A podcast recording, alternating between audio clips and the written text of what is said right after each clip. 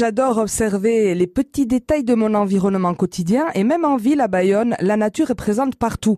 L'autre jour, en rentrant chez moi en fin de journée, j'ai entendu des merles qui chantaient et se racontaient des histoires, mais des histoires d'un arbre à l'autre. J'ai alors stoppé pour les écouter. Le merle, Aneushkara, Shoshoa, ou encore Sosoa. Le merle mâle est tout noir, Belzbelza, alors que la merlette, elle, a un ramage marron avec des taches plus claires. Leur tri, leur gazouillis s'élevait par série et j'ai essayé d'imaginer ce qu'ils pouvaient bien échanger. Était-ce un message d'amour?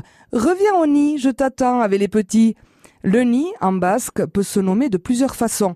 Habia, Kabia, kafira ou encore kafia. Ce mot varie selon la façon de le prononcer, mais c'est à peu près euh, la même racine. Il y a aussi un autre mot désignant le nid, ohansea, dérivé de oe, qui signifie lit. Ohansea, c'est le lit de l'oiseau. Ou peut-être que ces merles, Chochouac, partageaient des informations stratégiques sur le coin du jardin où abondent les vers de terre. Les vers de terre cisaléaques. Si, si, vas-y, va voir là-bas, je t'assure, tu en trouveras.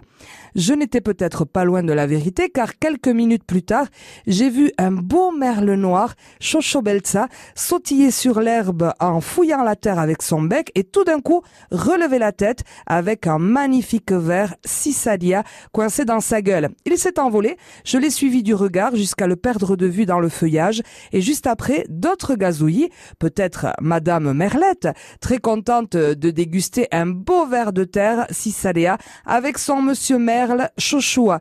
Cette scène n'a duré que quelques minutes, mais en poursuivant ma route, j'avais un grand sourire, conséquence directe de ce charmant spectacle. Et oui, c'est beau la nature, il suffit juste de regarder.